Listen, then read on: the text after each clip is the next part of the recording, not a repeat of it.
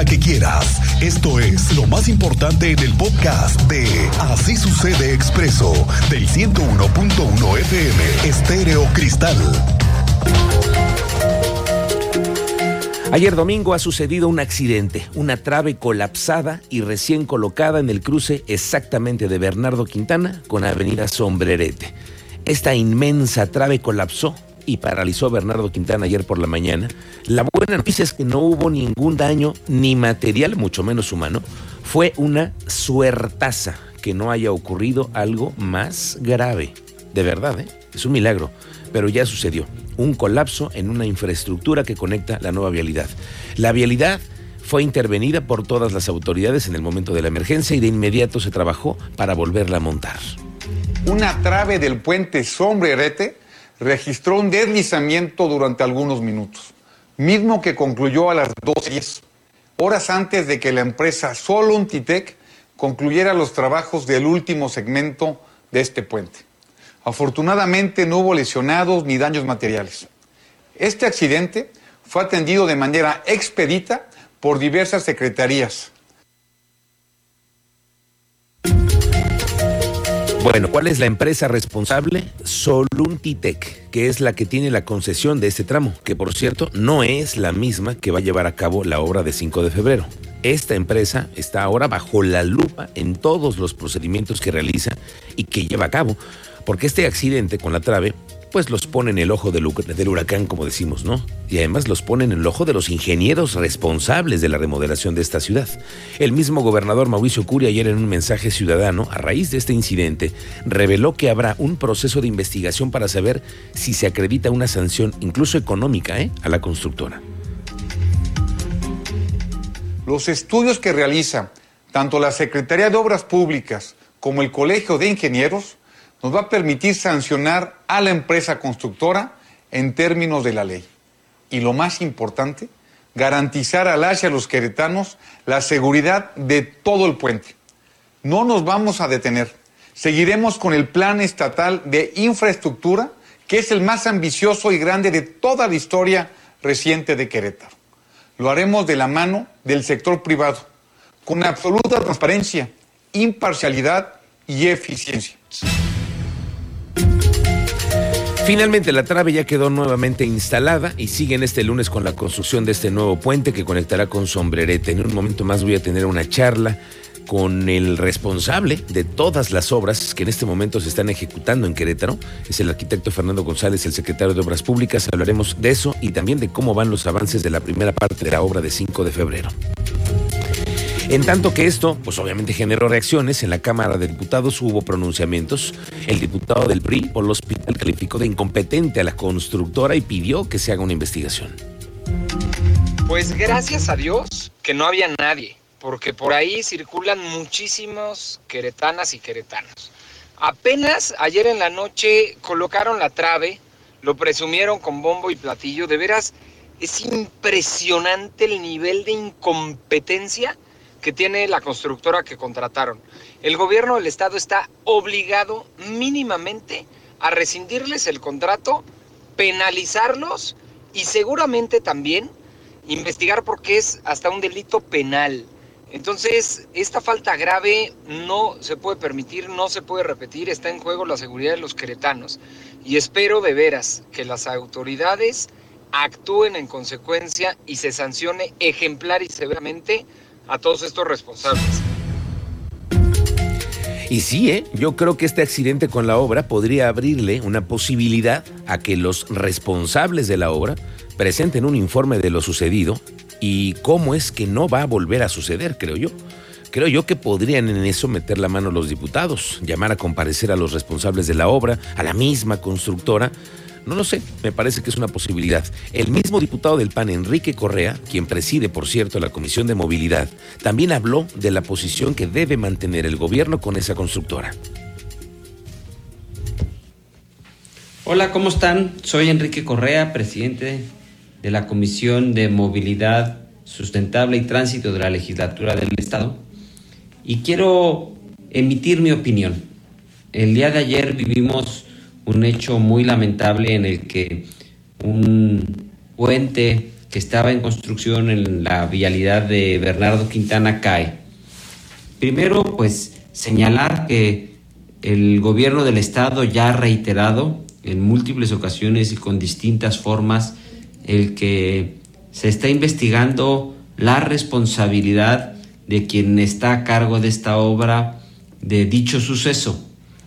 Segundo, es que el propio gobernador ha hecho el compromiso de mantener en constante comunicación y con total transparencia el desarrollo de dicha investigación. Después, pues agradecer que este hecho lamentable no haya tenido el cobro de víctimas eh, humanas, ni lesionados, ni daños. Bueno, vamos con otra noticia de obras, pero esta es buena. Oiga esta muy buena noticia que le tengo para arrancar la semana, ya es un hecho, todo parece que mañana se hace incluso el anuncio en el cabildo del municipio de Querétaro. Yo no sé quién fue el que intervino en esta negociación, quién fue el que logró convencer al presidente de la República de darle la orden a la persona correcta, al burócrata de la 4T que por fin diera la autorización para que el tramo de la 57 que cruza por Querétaro se convierta en una vialidad de tránsito local y no de miles de camiones de transporte pesado que cruzan por aquí y que han ocasionado accidentes fatales. Ha habido muchísimas, muchísimos accidentes, familias que ahí han perdido seres queridos, sumamente accidentado ese tramo, lo sabemos todos los que vivimos aquí. Bueno, pues la buena noticia es que ya se firmó el acuerdo con la SCT y ha comenzado el proceso de entrega-recepción de este trayecto, que son, son cinco kilómetros. Ahora sí, viene lo interesante, ¿qué se va a hacer con este tramo? es una gran oportunidad, creo yo, para el alcalde en tu calle, Luis Nava, y su equipo de ingenieros para el rediseño de esta avenida. Comienza prácticamente desde la Fiscalía General de Justicia y termina en Jardines de la Hacienda en la incorporación a Celaya Cota. Y todos sabemos lo accidentado que ha sido esta vialidad. Y por fin la van a entregar, la avenida va a ser un boulevard. Vamos contigo, Teniente Mérida, ¿cómo te va? Muy buenas tardes. Buenas tardes, Miguel Ángel, para darles saldo de lo que tuvimos el fin de semana en la capital de Querétaro, lamentable accidente sobre Avenida Constituyentes con un joven que fue atropellado, proyectado, lamentablemente perdió la vida. Lluvias en Huimilpan con afectaciones en un domicilio, Protección Civil de la demarcación atendió y proporcionó algunas costaleras para evitar que siguiera ingresando el agua y por la mañana incendio en la colonia Amalia Solórzano, controlado contenido por parte de los servicios de emergencia de la capital. Es parte de las novedades del fin de semana, Miguel Ángel. Gracias, Teniente. Estamos pendientes contigo. Regresaremos más adelante y lo platicamos aquí en la cabina. Vamos contigo a lo que han sido el reporte de las lluvias, porque eso también han sido buenas noticias. Las presas comienzan a tener niveles de almacenamiento porque después nos quejamos de la falta de agua. Cuéntanos, Andrea Martínez, ¿qué dicen las autoridades? Muy buenas tardes, bienvenida. ¿Qué tal, Miguel Ángel? Muy buenas tardes y también a toda la audiencia. Pues así es, la capacidad de las presas del estado de Querétaro se encuentra aún baja, ya que, bueno, pues hasta el momento registran un 25% de almacenamiento durante esta temporada de lluvias. Así lo informó el vocal ejecutivo de la Comisión Estatal de Aguas, Luis Alberto Vega Ricoy, quien, bueno, consideró que la falta de precipitaciones ha representado un 40% menos de lo que se ha registrado en años anteriores, además de que, bueno, nos informaba que los bordos que se tienen en Querétaro y que son controlados justamente por la CEA se encuentran a un 20% de su capacidad. Escuchamos este reporte que nos compartía el día de hoy el vocal ejecutivo de la Comisión Estatal de Agua. No, las presas siguen muy bajas. Las presas, este, en el tema de lluvias, eh, vamos cerca de un 40% abajo del promedio histórico del tema de lluvias. Ha sido un año muy malo de lluvias. Más o menos, este, no, las presas no están ni al 25% de... Es un tema de Conagua, pero las presas no están ni a un 25% de capacidad, aproximadamente un 25% de capacidad. Los bordos que tenemos aquí en la zona de Querétaro, que, que sí los controla la CEA, también están alrededor de un 20% de capacidad. O sea, sí tenemos mucha capacidad de empresas todavía para, para, recibir, para recibir la lluvia.